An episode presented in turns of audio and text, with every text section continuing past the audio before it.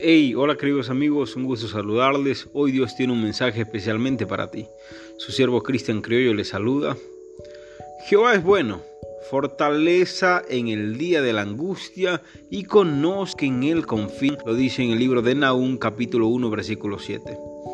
Querido amigo, querida amiga, si acaso crees estar solo en las dificultades, cuando los problemas se multiplican y la salida no ves, recuerda esto que Dios está contigo. Su mano poderosa te sostiene y su infinito amor te alcanza. No te olvides, amigo, la fortaleza al depender de sus promesas nos da seguridad y esperanza. Abraza al Señor en las oraciones, lee su Biblia y verás los designios que Él tiene para ti para darte fortaleza. Bendiciones.